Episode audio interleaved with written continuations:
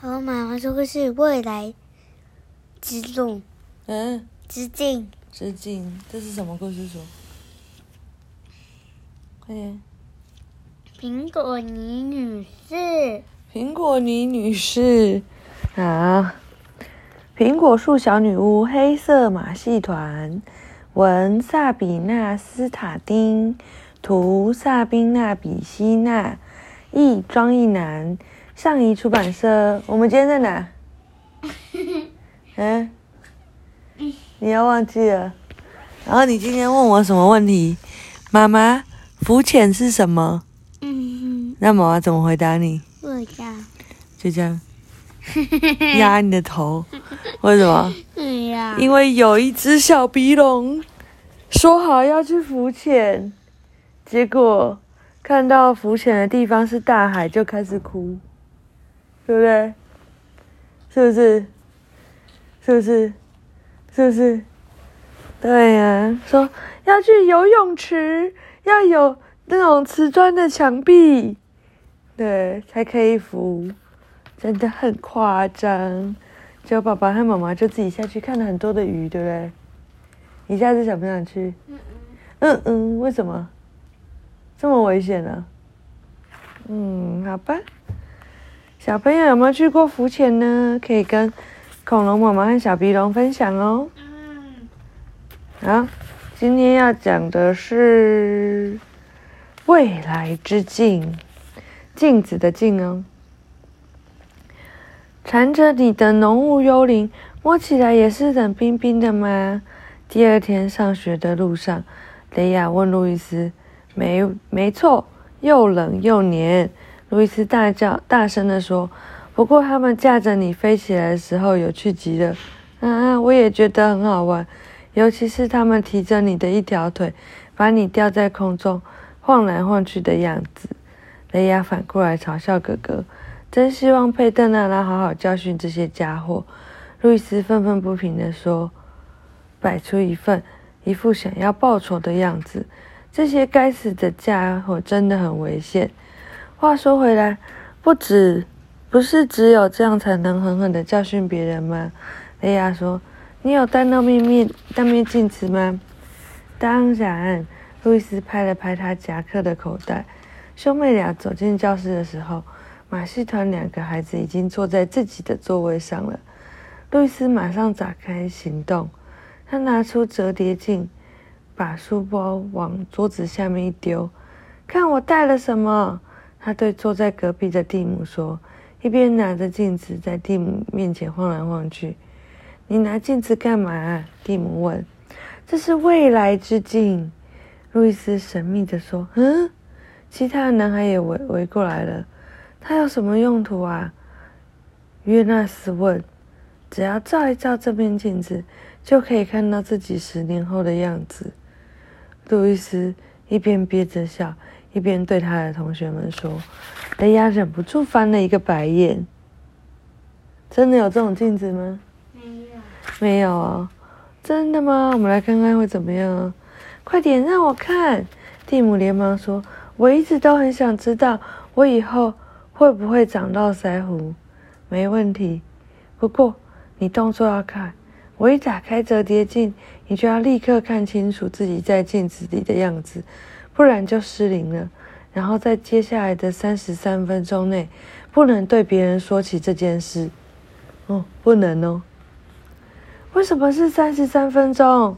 路易斯耸了耸肩，这和魔法有关。你准备好了吗？好了。蒂姆的眼睛紧盯着路易斯手里的折叠镜。路易斯动作夸张的打开折叠镜。蒂姆才刚探头往镜子看，路易斯就把镜子合上了。怎么样？他问。哦，太快了，这样我怎么看得清楚？让我试试。约纳斯在一旁说。路易斯很乐意的咔咔一声打开镜子，然后又立刻关上。哎，真是太快了，我就看到啦。路易斯说：“你得想办法看快一点。谁也想要照一照未来之镜？你们是不是也？”路易斯不经意的走到马戏团的孩子们旁边，不等他们回答，就在两人面前打开了镜子。亚伦迅速合上镜子，动作跟路易斯一样快。哇，我看起来真不错，他说。现在轮到路易斯目瞪口呆了。可是你根本就没有往镜子里看，他生气地说。看了啊，只是我的速度非常快。亚伦回答。他把合上的镜子推回给路易斯。路易斯正想着要怎么回应他，托勒老师就进到了校教室里。看来只能到此为止了。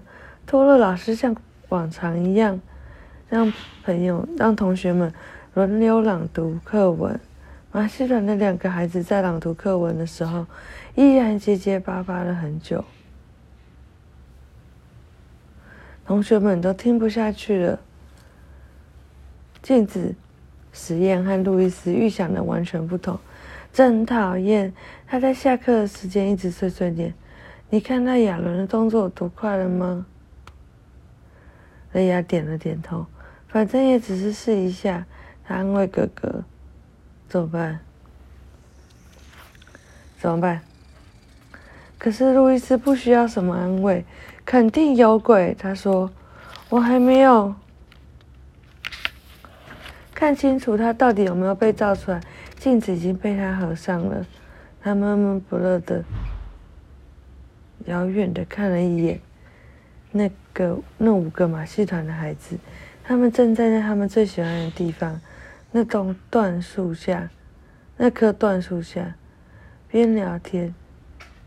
这时，托勒老师穿过操场，走到他们身边，对他们说了几句话。托勒老师在跟他们说有鬼吧？我们要睡觉了。嗯。嗯。啊，今天太累了。托勒老师在跟他们说话呢。路易斯对雷亚说：“怎么了？”托勒老师一天到晚到处找人谈话啊！我想知道他们到底说了什么。路易斯，你真让人受不了。或许他们只是希望他们可以好好的练习朗读。雷亚不想要再去研究马戏团的孩子了。他越想越觉得他们不是吸血鬼。上课铃声响了。嗯嗯。呵呵，妈妈一直睡着。兄妹俩正打算前往教室走去，托洛老师却向他们走来。雷亚，他远远的喊了一声。放学后，希望你能来一下教师办公室，可以吗？我有话要跟你说。我吗？托勒老师点点头，微笑着说：“不是坏事。”但雷亚还是一直在想，托勒老师到底要跟他说什么？他应该给点提示。路易斯对妹妹说：“放学后，兄妹俩一起，什么？一起穿过回家的人潮。”从教师办公室走过来，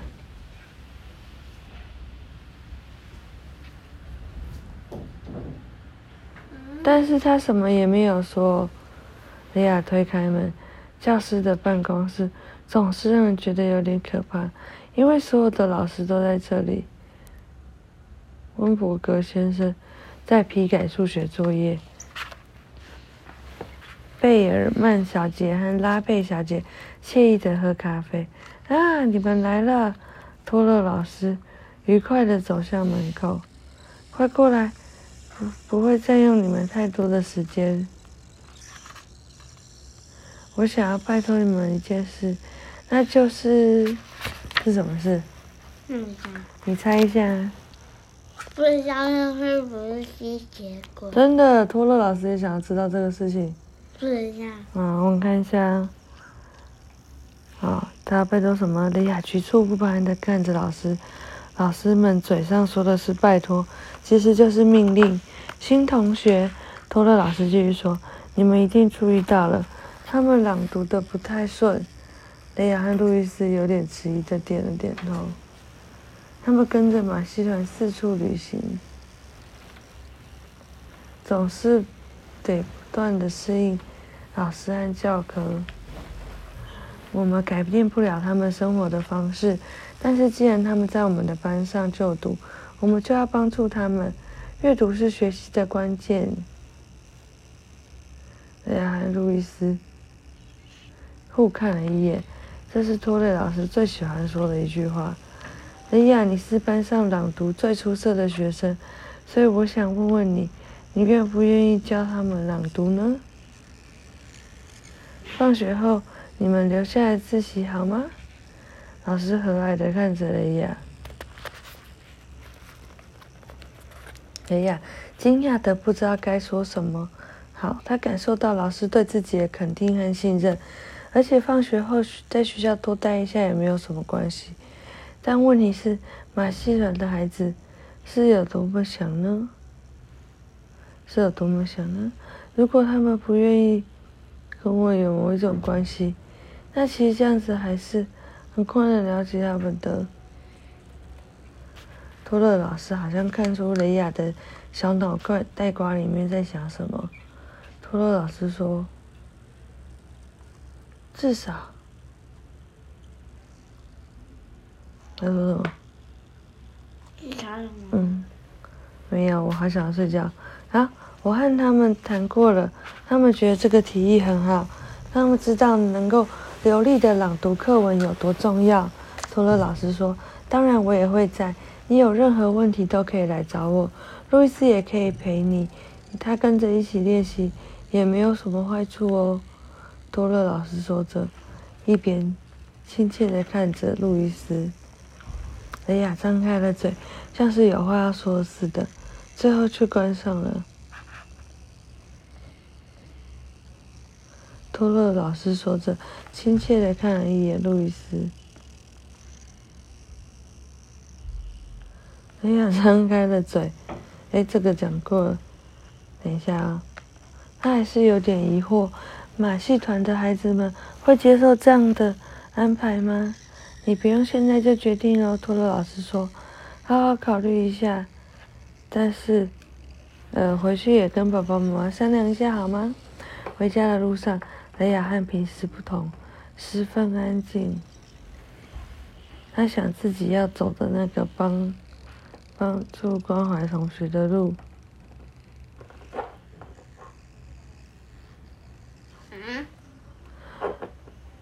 嗯，